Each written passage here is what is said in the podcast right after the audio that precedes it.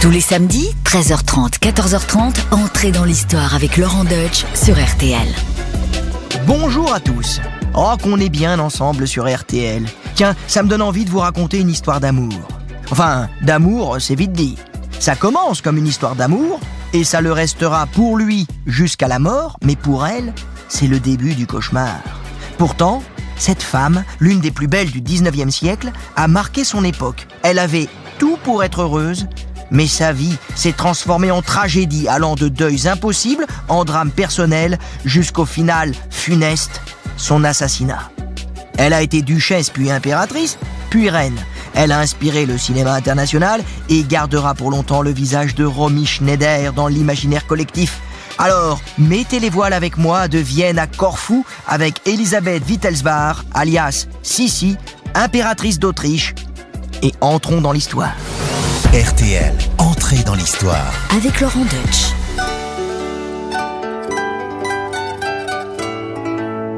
Voilà la rose de Noël. Ludovica, duchesse en Bavière, oui, on dit duchesse en Bavière et pas de Bavière, je vous expliquerai pourquoi. Ludovica tient donc entre ses bras son troisième enfant qui vient de naître le 24 décembre 1837. La petite duchesse est prénommée Elisabeth Amélie Eugénie, mais comme c'est beaucoup trop long, on la surnommera Sissi. La fillette grandit dans une prestigieuse famille nombreuse, issue de la branche cadette des Wittelsbach. Information utile, seule la branche aînée porte le titre de duc de Bavière. Voilà donc pourquoi les parents de Sissi étaient duc et duchesse en Bavière. L'hiver, la famille est à Munich, au palais de Ludwigstrasse, et l'été, on se la coule douce à 30 km de là, à Possy, le château des Possenhofen. Son père, Max, est un original. Il vit de ses rentes, joue les misanthropes et ne se plie pas aux attentes de la vie mondaine. Il est un peu du genre, euh, pendant un voyage en Égypte, à jouer de la cithare au sommet des pyramides. Voyez, un excentrique. D'ailleurs, il va élever ses dix enfants en mode éducation alternative. Équitation, câlin avec les chiens, balade dans les champs, poésie, mythologie grecque. La petite préférée de Max, c'est notre Elisabeth. Il l'emmène partout avec lui, y compris dans les tavernes, pour boire de la bière entre hommes. Et voilà pourquoi elle gardera plus tard l'habitude de consommer cette boisson à la cour de Vienne, ce qui sera très mal vu. En 1848, alors que Sissi a 11 ans, la Confédération germanique, où se trouve sa Bavière natale, est secouée par de nombreuses révoltes nationalistes. Le printemps des peuples. Cette confédération réunit les royaumes, autrefois liés au vaste Saint-Empire romain germanique. La Bavière est donc un de ces royaumes. Louis II de Bavière, le cousin de Sissi, en sera le roi de 1864 à 1886. Alors lui, vous le connaissez, hein, c'était un maboule, amoureux de Wagner. Il a fait construire des châteaux incroyables, dont celui qui a inspiré Disney, le Neue Schwanstein. À vos souhaits. L'Empire d'Autriche est quant à lui partiellement à l'intérieur de la Confédération germanique, avec entre autres la Hongrie, la Vénétie et la Lombardie en Italie. Ainsi, les bouleversements politiques liés aux troubles de 1848 permettent au jeune François-Joseph, le neveu de Ludovica, de devenir l'empereur en succédant à son oncle Ferdinand Ier après son abdication. Dès lors, ce neveu empereur va être au cœur de la stratégie d'alliance de la duchesse en Bavière. Oui, Ludovica est un peu frustrée parce qu'elle n'est pas née princesse de Bavière. Son père est pourtant le roi Maximilien Ier, le grand-père de Louis II de Bavière. Ainsi, le mariage de Ludovica avec Max est donc une rétrogradation sociale. Toutes ses sœurs sont reines, impératrices ou archiduchesses dans la Confédération germanique. Elle se fera donc un devoir de bien marier ses enfants pour réparer son préjudice. La politique matrimoniale de Ludovica commence naturellement par son aîné. Elle a prévu de marier Hélène à son cousin, François-Joseph Ier. L'archiduchesse Sophie, la sœur de Ludovica, valide ce choix. Faut dire que Hélène est belle, grave et consciencieuse. Elle sera une remarquable impératrice. Nous sommes en août 1853. Ludovica s'apprête à partir en Autriche avec son aîné quand la cadette, Sissi, demande à faire partie du voyage. Va y avoir un grand bal pour les 23 ans de l'empereur et Sissi adore la valse. Ça fera du bien à cet enfant presque sauvage d'aller se polir un petit peu au contact de la cour.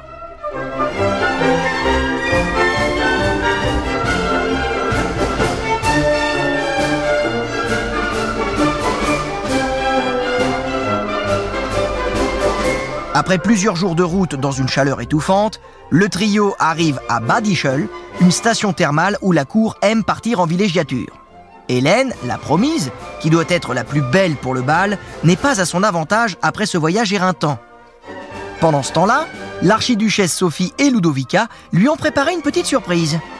Pendant la danse du cotillon qui clôturera le bal, l'empereur devra prendre une rose rouge à une bouquetière et l'offrir à Hélène avant de l'inviter à danser et de lui demander sa main.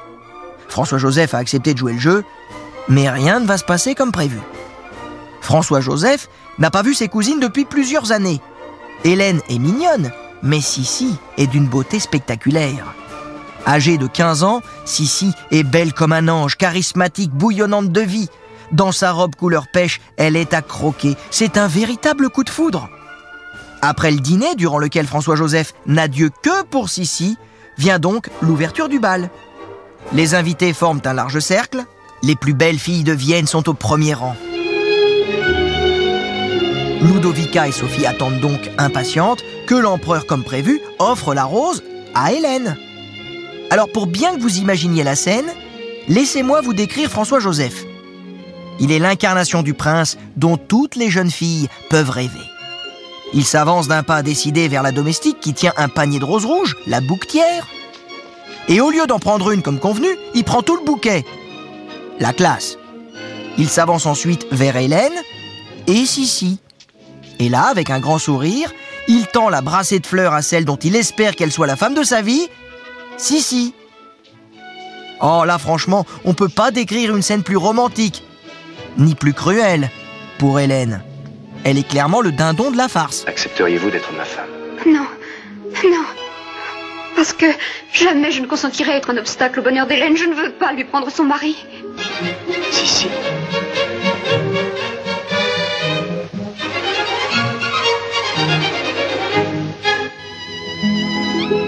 Ainsi, François-Joseph tend l'énorme bouquet de fleurs à Sissi. Hélène est sur le point de défaillir. L'archiduchesse Sophie s'étrangle. Hélène est pourtant une parfaite demoiselle, mais Sissi a beaucoup plus de tempérament. Ludovica, quant à elle, redoute ce choix. Pas question de marier la cadette avant l'aîné. Mais c'est trop tard. Sissi et François-Joseph entament déjà une valse. C'est décidé. L'empereur épousera sa petite cousine. Les fiançailles sont annoncées officiellement deux jours plus tard. En attendant le jour du mariage, Sissi rentre en Bavière. Elle aura huit mois pour se préparer à sa vie d'impératrice, confectionner son trousseau et apprendre l'étiquette héritée de Charles Quint qui régit encore le quotidien des Habsbourg. En avril 1854, Sissi, âgée de 16 ans, quitte la maison de son enfance. Elle remonte le beau Danube bleu sur un fantastique bateau acclamé par la foule. Arrivée à Vienne, elle se prépare pour le plus beau jour de sa vie. Robe blanche à traîne, carrosse rouge et or et diadème de diamants. Oui, parce que la thématique du mariage, c'était fleurs et diamants. Oui, non, c'était pas euh, chemise hawaïenne, ambiance magnum. hein. Non, non, c'était pas, c'était pas l'esprit. Et au moment où Sissi sort du carrosse qui l'amène vers l'église, son diadème se heurte à la porte. Elle se dit que c'est un mauvais présage. Si seulement elle n'était pas empereur, murmure-t-elle. Tous ses regards braqués sur elle, ça l'angoisse. À grand-peine, la voilà qui remonte la nef de l'église. Elle est impressionnée, elle est émue, sa vie va changer, elle le sait. Tous ses regards tournés vers elle, ça l'impressionne. Toutes ses attentes qui l'accompagnent jusqu'à l'hôtel sont perceptibles par cette jeune fille. Le soir des noces, Sissi est mise en chemise de nuit par sa mère et sa belle-mère, qui la couchent elle-même dans son lit avant de faire entrer François-Joseph dans la chambre de la nouvelle impératrice. Elle a 16 ans, il en a 23. Elle ne connaît rien de la vie, lui a connu quelques comtesses. Et en ce premier soir, même s'il meurt d'amour, François-Joseph a l'élégance de l'amour qu'il porte déjà à Sissi. Il sera patient. Les deux témoins maternels attendent derrière la porte. Le lendemain, Sissi est obligée de participer au petit déjeuner familial. On lui offre un petit coffret rempli d'or. Mais dans les faits, François-Joseph et Sissi ne consommeront le mariage que le troisième jour. Et en trois jours, Sissi a eu le temps de prendre la mesure du devoir qui l'attend. Sa réaction se manifeste dans la colère. Cette solitude lui est insupportable. Elle se met à composer des poèmes rageurs sur sa liberté perdue et l'angoisse d'être observée en permanence. En plus, Sissi se sent aussi oppressée par l'archiduchesse Sophie. Sa belle-mère veut l'assujettir à l'étiquette très stricte de la cour. Mais l'impératrice est une rebelle. Elle a une attitude séditieuse, elle fume, ce qui se fait pas à l'époque. En plus, elle se séparait jamais de ses grands chiens. C'est pas non plus euh, très protocolaire ça. Elle ne se fait pas à l'étiquette. Du coup, elle va se faire rapidement détester. On l'a dit, sotte, dénuée de conversation, ce qui est faux, mais Sissi n'est pas du genre à parler de la météo pour faire la conversation. Elle préfère occuper son temps à s'instruire. Le matin, dans son cabinet, elle reçoit son professeur de hongrois, qui lui transmet son amour du pays.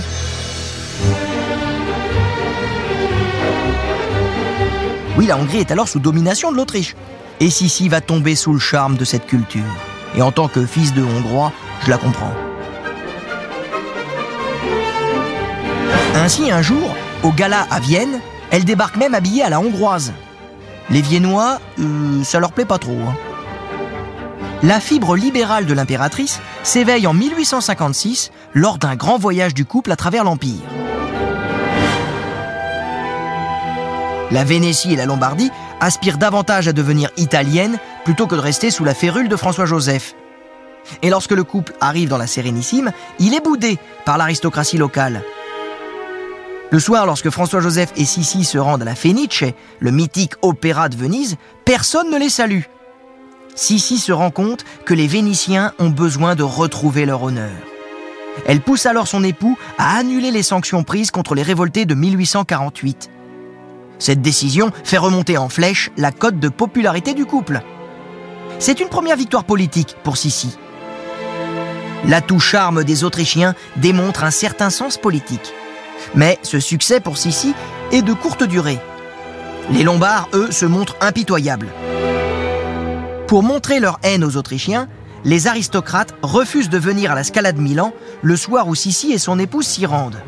Ils envoient à leur place leurs laquais et leurs femmes de chambre, tout de noir vêtus. Là, si t'as pas compris le message.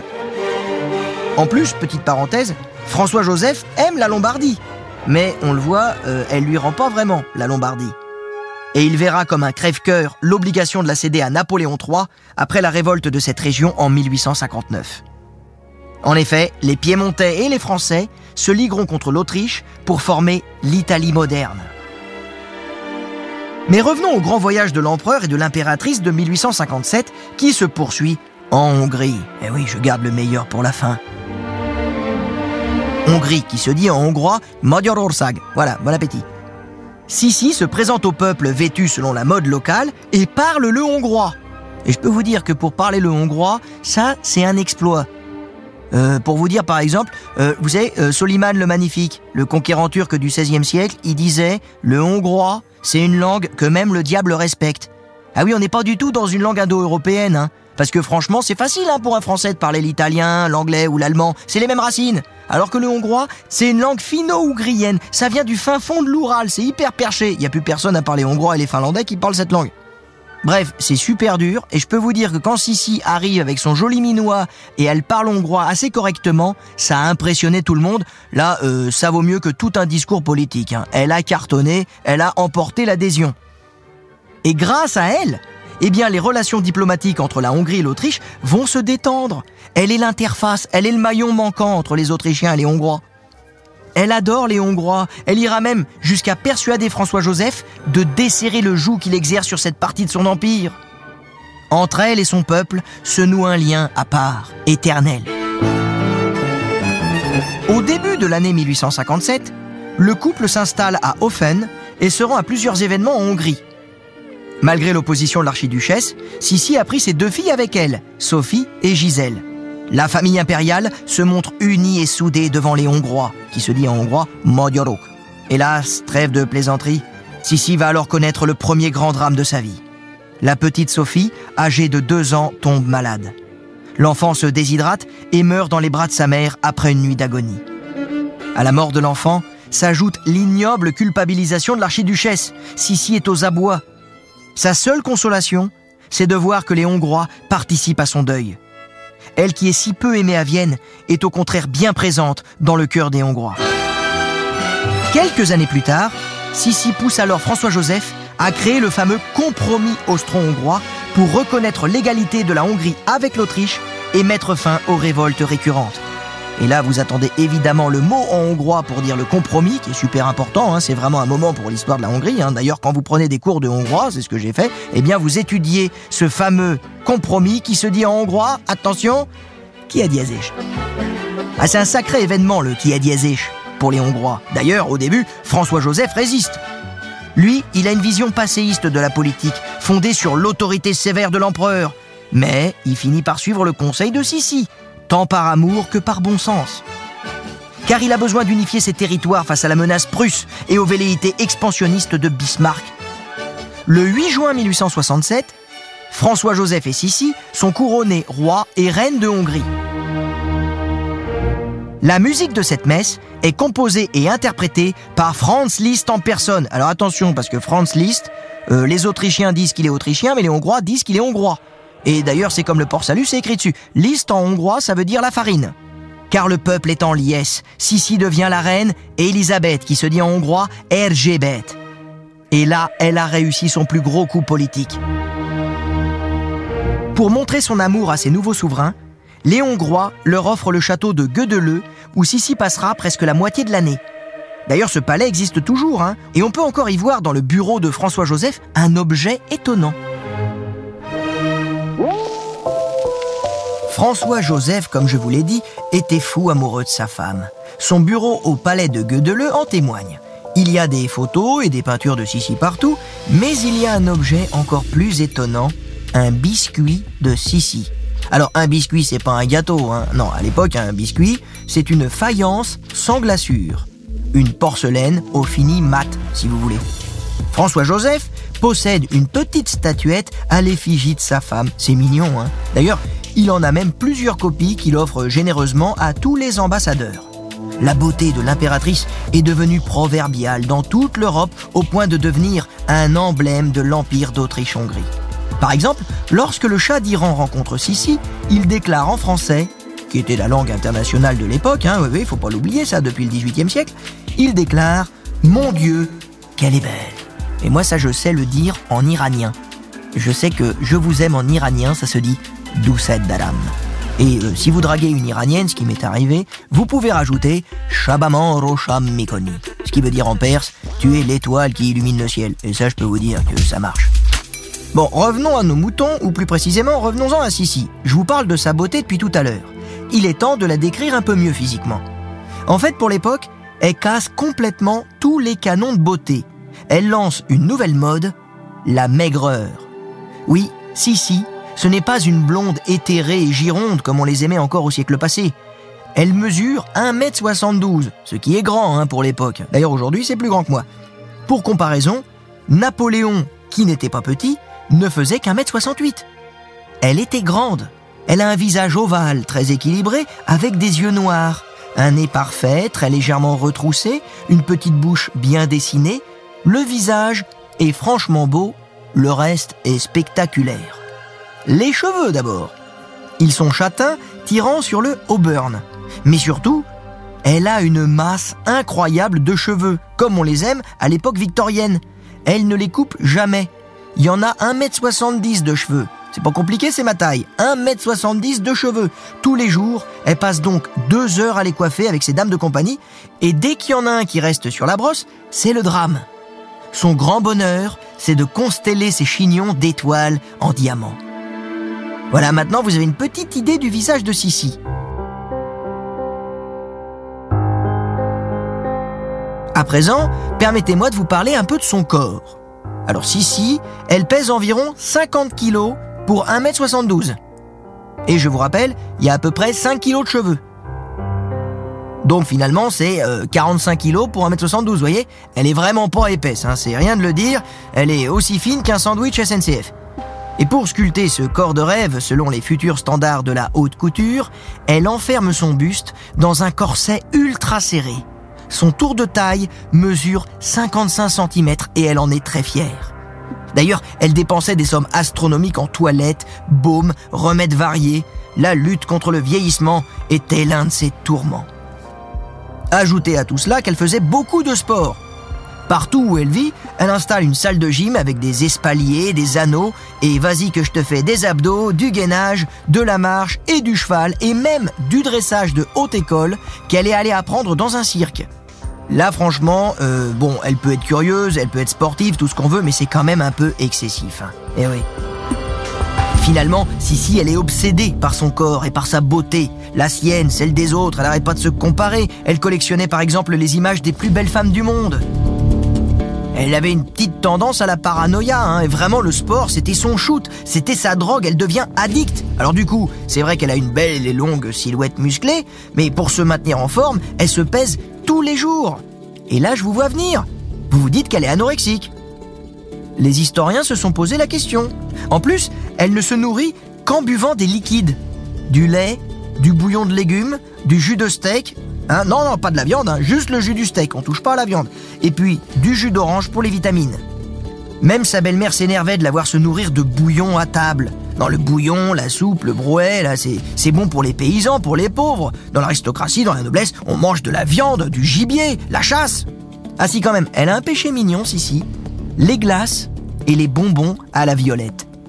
Mais à part ça, elle faisait attention à tout. Il faut dire qu'elle a très tôt compris que sa beauté était son atout principal pour séduire et pour cacher son profond mal-être que trois deuils terribles vont aggraver.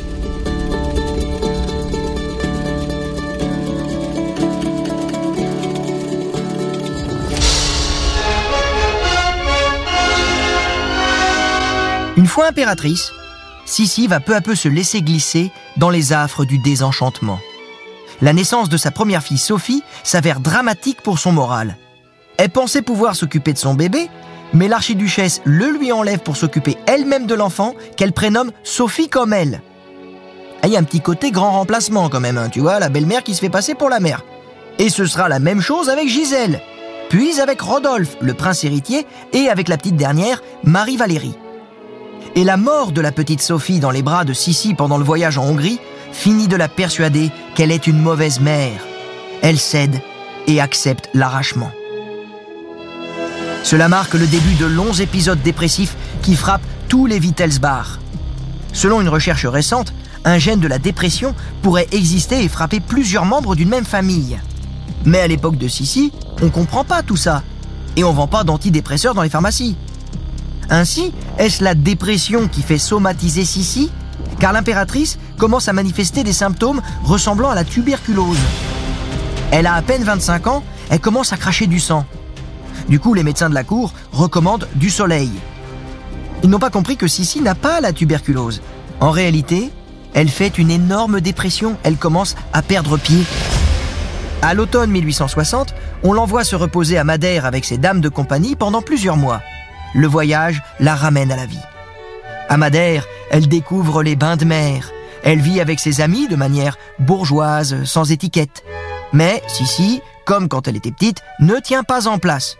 Il lui faut de l'action, du mouvement. Sissi va devenir une reine voyageuse. En plus de son yacht personnel offert par son mari, qui s'appelle le Miramar, elle se fait construire par une société de train deux wagons privés qu'elle peut faire accrocher à la locomotive de son choix pour aller vers n'importe quelle destination. Ces déplacements sont tellement attendus dans les villes qu'elle traverse qu'elle est parfois obligée de faire diversion en faisant passer sa femme de chambre pour elle. Et pendant que la fausse Sissi se débat au milieu de la foule, la vraie monte incognito dans son train. Avec tous ces stratagèmes, on ne sait jamais où elle est. François-Joseph en souffre, et les Viennois aussi. Dans les journaux, on compte ses jours hors de la capitale, jusqu'à 265 jours par an. C'est trop pour une impératrice. Sissi a semblé incarner par ses comportements une impératrice moderne, libre et avant-gardiste. Mais ces éternelles fuites n'étaient-elles pas plutôt liées à son état dépressif Elle se sent pourtant bien quand elle vit en grande bourgeoise. Elle fait des parties de chasse à cour en Angleterre où elle étonne toute la vieille noblesse. Sissi est une incroyable cavalière. 8 heures sur son cheval sans une chute et montée en Amazone, s'il vous plaît.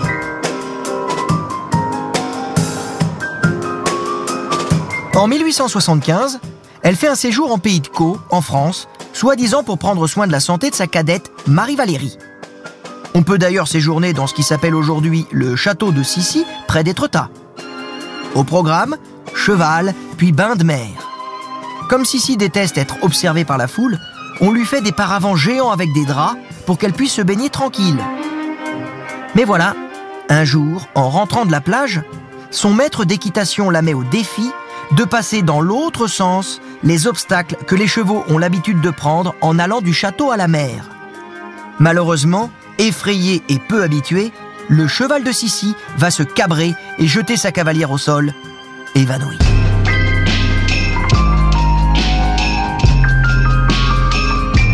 Vite, on fait venir les médecins, on lui frotte les tempes, Sissi se réveille enfin. En même temps, avec tout l'exercice qu'elle fait, le régime auquel elle s'astreint et le corset très serré qu'elle porte, elle a une condition physique hors du commun. D'ailleurs, à Vienne, lorsque François-Joseph apprend que sa chère Sissi a failli se tuer à cheval, il la rappelle à ses côtés sur le champ. Sissi obéit, mais évidemment, elle n'a pas l'intention de rester longtemps. Elle repart bien vite pour aller sillonner la mer Égée sur les traces des héros de l'Iliade et de l'Odyssée et se fait construire même une villa à Corfou. Cette villa s'appellera l'Achilléon. L'Achilléon est une ode à Achille, son héros favori. Elle copie aussi Ulysse, en se faisant attacher au mât de son bateau en pleine tempête, non pas pour écouter le chant des sirènes, mais pour le plaisir de sentir les éléments déchaînés. C'est dans ces moments fous qu'elle est vraiment heureuse, exaltée. Oui, Sissi a besoin de ces moments de folie pour se sentir vivante, parce que les deuils deviennent trop nombreux. En 1886, après avoir été destitué, son cher cousin Louis II de Bavière est retrouvé noyé dans le lac au pied de son château. On ne saura jamais si c'est un crime ou un suicide. Sissi est incapable de se rendre à l'enterrement. Elle se souvient avec tristesse de leur tendre amitié de jeunesse. Elle était la seule de ses cousines qui avait le droit de l'accompagner sur les chantiers de son château. Alors pour faire son deuil, elle commande à un peintre un portrait de Louis II de Bavière dans son cercueil. Et on retrouve là son étrange amour pour les choses morbides, qui s'était déjà manifesté quand elle avait 14 ans. En effet, après la mort de son premier amoureux, elle avait écrit tout un tas de poèmes mélancoliques sur la beauté de la mort. Trois ans plus tard, un autre deuil vient bouleverser sa vie. Un deuil impossible pour le cœur d'une mère. Nous sommes le 30 janvier 1889 dans le pavillon de chasse de Meyerling. On retrouve le corps sans vie de son fils Rodolphe avec sa maîtresse Marie Vetsera. Tous les deux sont morts par balle. Qui a tiré? Suicide ou assassinat politique? Sissi ne le saura jamais. Les uns diront que Rodolphe a été assassiné parce qu'il refusait de prendre part à un coup d'État contre son père. Les autres qu'il s'est suicidé avec sa maîtresse parce que François-Joseph avait exigé qu'il la quitte. Éperdu de chagrin, Sissi se rend parfois la nuit dans le caveau familial et hurle pendant des heures le nom de son fils. Là, on sent que l'impératrice a complètement perdu pied. Dans sa chambre de l'Achilléon, elle a fait déposer une allégorie à taille humaine de la mort, qu'elle éclaire avec des petites loupiottes vertes. Ah oui, c'est Halloween tous les soirs avec elle. Et elle commence à avoir peur, à psychoter. Est-ce qu'elle aussi aura une mort tragique? À présent, elle se fait appeler la mouette, celle qui erre sur les rochers et en haute mer. Elle se croit victime de la fatalité, d'une fameuse malédiction sur les Wittelsbach qui semble décimer la famille. Et l'avenir semble lui donner raison. En effet, un drame parisien plongera bientôt Sissi dans un nouveau deuil.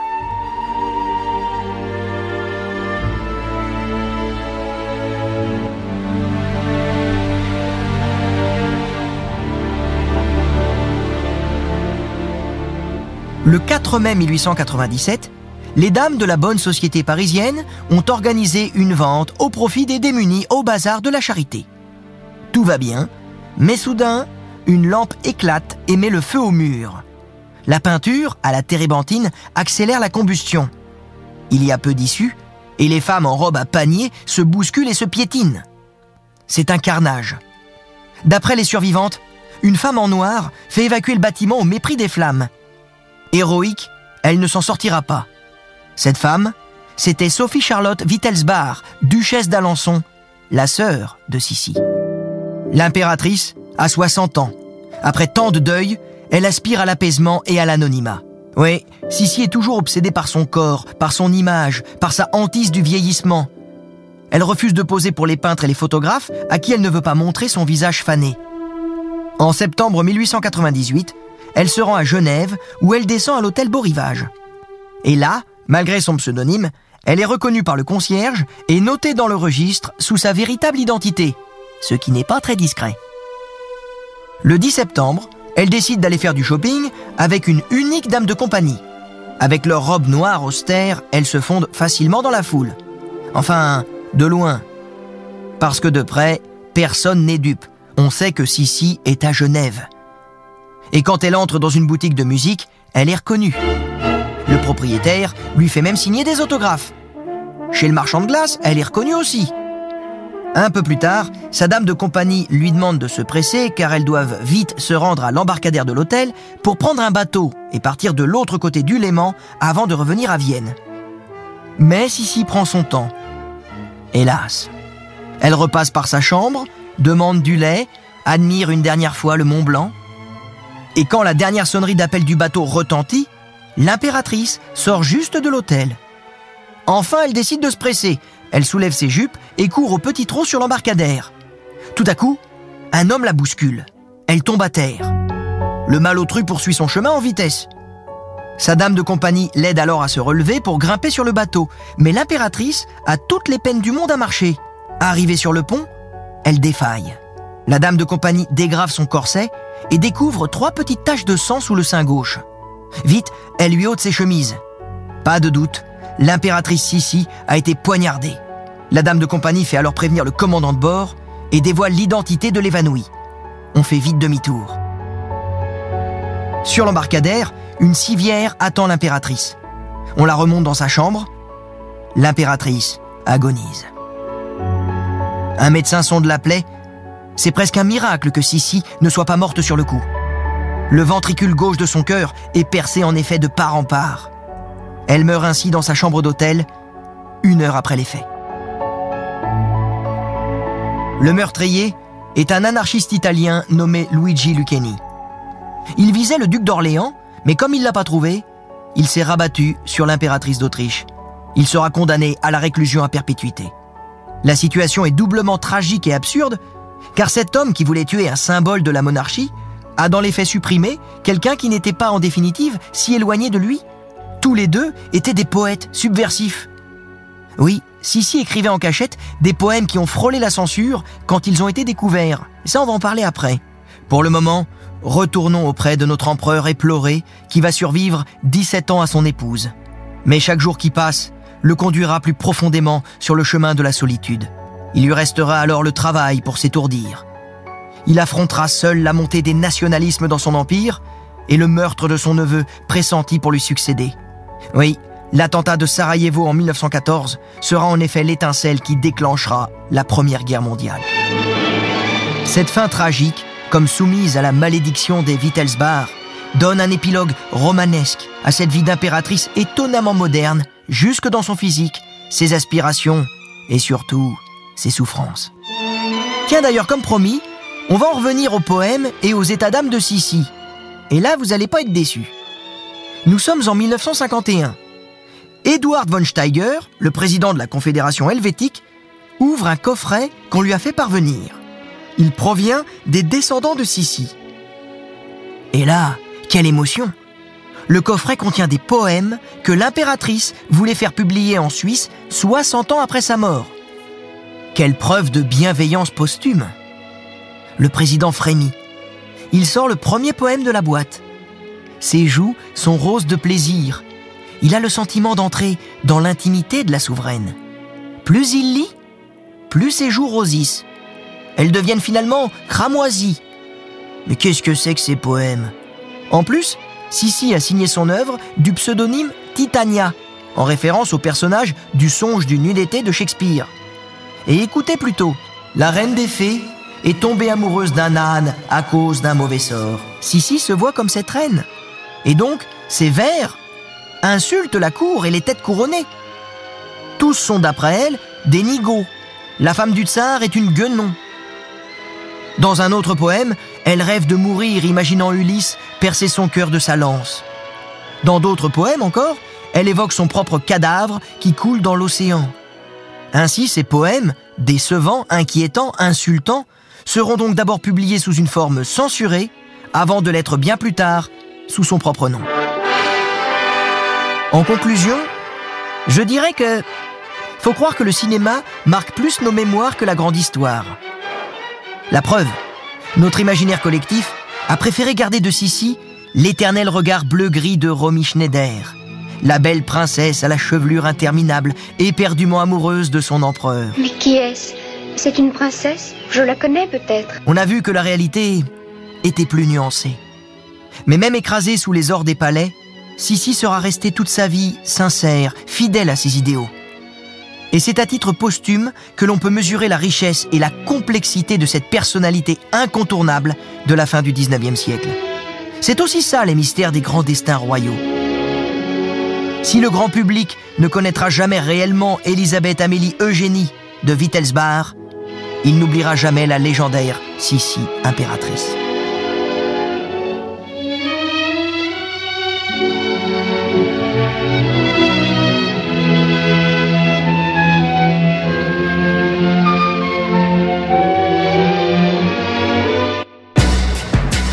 Entrée dans l'histoire. Laurent Deutsch sur RTL. Eh bien, j'espère que ce voyage sur les traces de Sissi impératrice vous aura captivé. Et pour en parler, j'ai la chance d'avoir à mes côtés Jean-Paul Bled, qui est professeur émérite à la Sorbonne, spécialiste et ancien titulaire de la chaire d'histoire de l'Allemagne contemporaine, des mondes germaniques, euh, auteur notamment d'une formidable biographie sur François-Joseph aux éditions Tempus. Bonjour Jean-Paul. Bonjour. Je dois vous avouer que quand j'ai fait ce portrait sur Sissi, je m'attendais à découvrir Romy Schneider et c'était pas du tout le cas. Impératrice, elle incarnait pas du tout euh, le personnage. Ça collait pas. Bah oui, le problème d'Elisabeth, donc de, de Sissi, c'est qu'elle n'est jamais entrée dans le personnage de l'impératrice. Et on peut dire que tout vient de là. C'est un peu le fil rouge de sa vie, on peut le suivre de cette façon quasiment jusqu'à sa mort. Elle ne trouve pas sa place dans la cour, une cour euh, qu'elle rejette, et cela d'ailleurs la porte à, à être fascinée par la Hongrie. D'autant plus que à cette époque, la Hongrie n'est pas en odeur de sainteté à la cour. C'est une raison de plus pour elle d'aller vers la Hongrie. Et, oui, ils sont révoltés. N'oublions pas la révolution de 1848 avec euh, avec Kossuth et tout. C'est pour et- en tant que fils de Hongrois, c'est quelque chose qu'on m'a ressassé, on m'a rebattu les oreilles avec ça. Voilà, c'était les les révoltés hongrois et elle se sentait un peu comme une révoltée justement. Tout à fait. Et donc, euh, le problème va se poser lorsque, après euh, la guerre de 1866 euh, contre la Prusse, la question se pose d'une réorganisation de la monarchie autrichienne. Cette réorganisation passe par une révision des rapports avec la Hongrie. Et c'est là qu'elle intervient. Elle prend fait et cause pour la Hongrie, sans tenir compte des intérêts des autres composantes de la monarchie. Elle s'identifie à la Hongrie et elle invite, euh, elle presse plutôt euh, son époux ben, d'en- faire autant, d'épouser la cause hongroise. François-Joseph souhaite un, un accord, et on va venir à un accord, ce sera le compromis austro-hongrois de 1867, mais il n'entend pas pour autant tout accorder à la Hongrie au détriment des autres peuples de la monarchie. Et c'est la raison pour laquelle je pense qu'elle a eu une importance dans le, sens où elle a épousé la cause hongroise et que les Hongrois ont vu en elle une sorte de providence de leur pays. En même temps, François-Joseph n'est pas allé aussi loin qu'elle l'aurait souhaité. Et là maintenant, on va s'intéresser à sa psychologie, à son état d'esprit. Et là, franchement, je suis tombé des nues quand j'ai découvert ces poèmes. Et vous, Jean-Paul, quand vous les avez découverts, parce que on a d'abord une idée de Sissi, et après on se rend compte qu'elle a écrit ces poèmes qui étaient ultra subversifs, ultra insultants pour la cour, pour François Joseph. Ça vous a fait quoi, vous, quand vous les avez euh, découverts euh, ces poèmes? Vous y avez cru? Ah, oui, bien sûr. Ces poèmes, pour Sissi, une sorte de défoulement. Parce que on y trouve ces hostilités qui se sont forgées sur euh, plusieurs années, qui se sont accumulées. Et donc, elle dégaine ses coups contre la cour, qu'elle voue aux gémonies. Et puis, elle n'épargne pas son époux. Qu'il l'aimait pourtant d'amour tendre, qu'il l'a... Ah, tout à fait. D'ailleurs, euh, on lui apprendra l'assassinat d'Élisabeth. Il dira, à son aide de camp, on ne saura jamais combien nous nous sommes aimés. Il l'aura jamais su qu'elle le comparait à un âne dans ses poèmes Non, ça il l'a pas su. non. Heureusement, ça lui aurait peut-être brisé le cœur. Euh, probablement, même sûrement. Mais en tout cas, il y avait dans cette comparaison une part d'affection, parce que le petit âne est traité gentiment, mais évidemment, on n'imagine pas l'empereur d'Autriche sous les traits d'un âne. Alors, ces poèmes, elle y livre le plus profond d'elle-même, ce qui veut dire qu'elle y attachait une très grande importance. En même temps, consciente d'ailleurs de leur dimension subversive, elle les a déposés à Genève, non pas en Autriche, à Genève, avec comme instruction que on ne les ouvre que 60 ans après sa mort. Oui, et ça, ça a été respecté. À quelques, été années, respecté. à quelques années près, ça a été respecté. C'est fou. ouais. D'où cette découverte, mais en même temps qui est l'aboutissement d'un processus psychologique de cette femme qui était habitée par un mal-être, qui était fréquemment dépressive, qui a passé une vie de pérégrination à, à travers l'Europe, et donc une femme qui fuyait les autres, mais qui sans doute se fuyait elle-même. Et dans ses poèmes, on voit aussi le côté euh, opposante de Sissi, puisque elle avait Oui. stipulé que les bénéfices de ses œuvres aillent aux enfants, aux descendants de ses opposants politiques, euh, opposés à la monarchie. Ce qui prouve bien qu'elle était hostile à la monarchie. De là à faire de Sissi une républicaine, euh, il y a qu'un pas. Il n'y a qu'un pas, vous avez raison. Évidemment, elle ne l'a jamais euh, dit officiellement, mais on a par exemple le témoignage de sa fille Marie-Valérie, qui, dans son journal, laisse clairement entendre où vont les sympathies de sa mère. Ce qui, personnellement, euh, la choque. Mais en tout cas, elle l'écrit dans son journal. Par ailleurs, Elisabeth était convaincue que tôt ou tard, sans doute pas du vivant euh, de son époux, mais que tôt ou tard, ce régime politique, cette monarchie austro-hongroise, s'effondrerait. Si elle s'effondrait, à quoi euh, ferait-elle la place? À une À la république, ou à plusieurs républiques. Et elle a été visionnaire, puisque évidemment cette, De, de ce point de cet empire oui. austro-hongrois s'est effondré dans les, dans les tranchées de, de la Première Guerre mondiale. Merci encore Jean-Paul Bled. Je rappelle notamment votre livre, votre biographie consacrée à François Joseph aux éditions Tempus qui est tout à fait passionnante. Et voilà, c'est fini pour aujourd'hui. Mais n'hésitez pas à retrouver d'autres épisodes d'entrée dans l'histoire sur le site rtl.fr et sur notre application.